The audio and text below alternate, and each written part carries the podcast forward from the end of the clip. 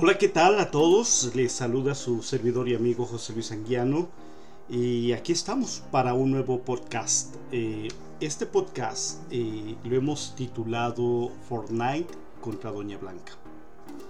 Eh, tal vez el título no te dirá mucho o te dirá algo o tal vez tú sabes ya de lo que estoy hablando. Pero quiero comenzar este podcast haciéndote una pregunta. ¿Recuerdas tú aquella señora que estaba cubierta de pilares de oro y de plata y que solías cantarle pues ya sea en la escuela o por las tardes en el patio de tu casa o incluso en la calle, en la cuadra, con tus amigos, con tus compañeros, con, los, tus vecinos?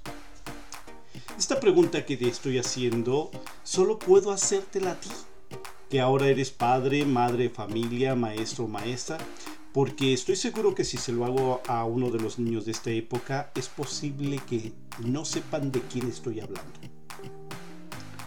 Lo mismo pudo haber pasado contigo cuando escuchaste el título de este podcast y no saber quién o qué es Fortnite. Tal vez ni yo pueda explicártelo tan bien como te lo explicaría un niño o un adolescente.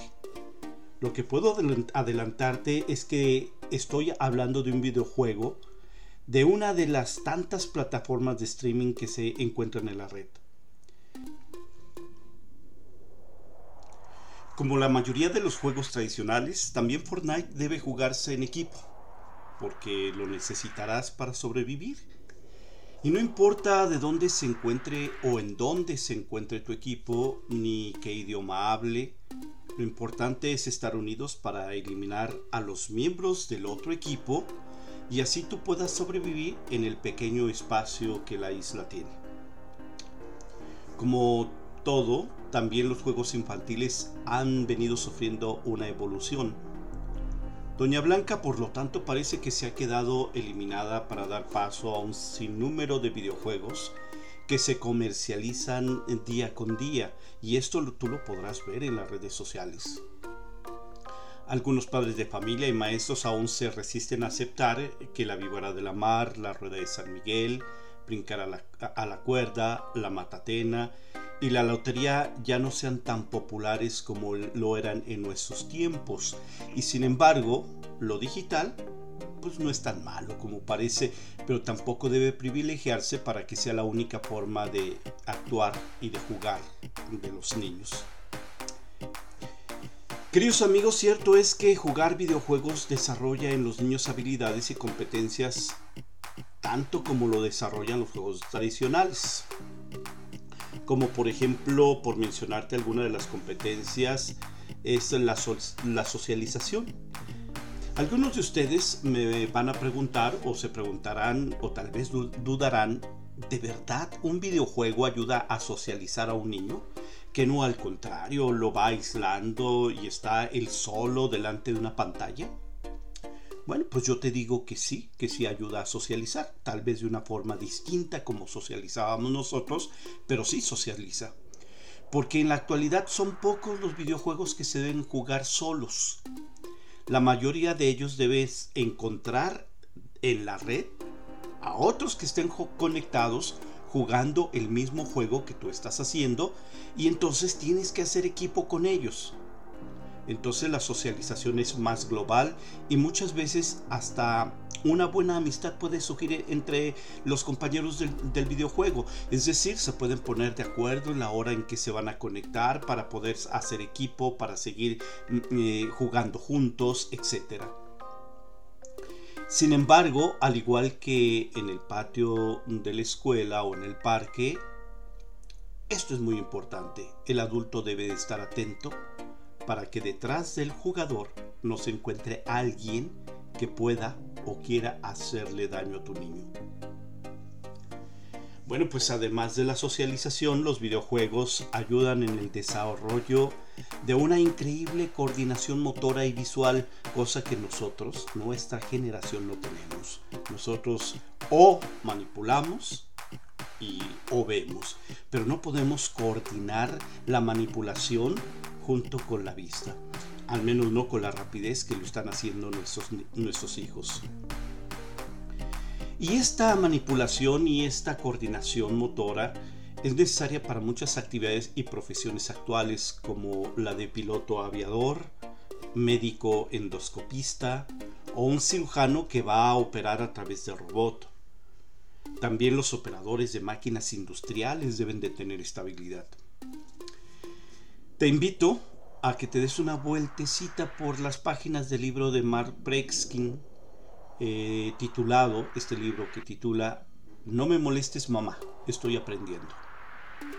Eh, este libro, que ha sido publicado por, por, el grupo editorial SM, en este libro Prensky te dará un recorrido por este mundo digital del aprendizaje. Queridos amigos, este podcast no es para convencerles que el juego tradicional ha perdido la batalla frente a los videojuegos, sino todo lo contrario. Me parece que así como los videojuegos han venido ganando terreno, debemos de promover también los juegos tradicionales. Y esto lo podemos hacer nosotros padres de familia, los maestros y los maestros, ya que estos van a ofrecerle al alumno lo que los videojuegos no le ofrecen. Por ejemplo, la presencia física del otro. Escucharlos reír, discutir por los puntos ganados, verse de frente solucionando problemas y generar alianzas no es cosa fácil detrás de una pantalla y que sí lo es en cambio con el juego tradicional. Yo pienso que todo hogar o todo salón de clase debería de tener una lotería mexicana con cartas y frijolitos suficientes para que todos los presentes puedan involucrarse en el juego. Con ello, fíjate, te darás cuenta que la adrenalina se hace presente cuando te queda ya solo un frijolito, ya nada más te queda uno, y estás en espera de que aparezca la carta ganadora y no llega. Además, como padres de familia y maestros podemos educar en el momento. Cuando alguien quiere hacer trampa, cuando no se respetan las reglas o se discute por cosas sin importancia.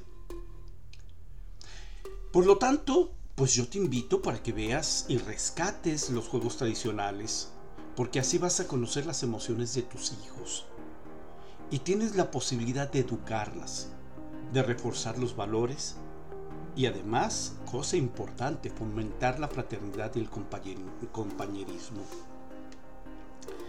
Los videojuegos son y serán para la casa, porque las condiciones sociales y comerciales actuales casi así no lo impusieron. Sin embargo, el juego tradicional tiene una gran oportunidad en la escuela, en la casa, en las reuniones familiares y en los paseos. Papás, maestros, Jugar en casa, jugar en el salón de clase o en el patio de la escuela con tus hijos o tus alumnos también es educar. No pierdas la tradición, no dejemos que Fortnite elimine a Doña Blanca, ni a ningún otro de los juegos que acompañó nuestra infancia y la de nuestros padres.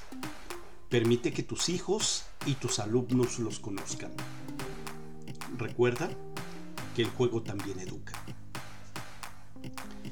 Soy tu amigo José Luis Anguiano, aquí siempre dispuesto con pequeños consejos, reflexiones, comentarios para lograr una mejor educación en nuestros hijos, una educación integral para que tus hijos tengan un bienestar emocional.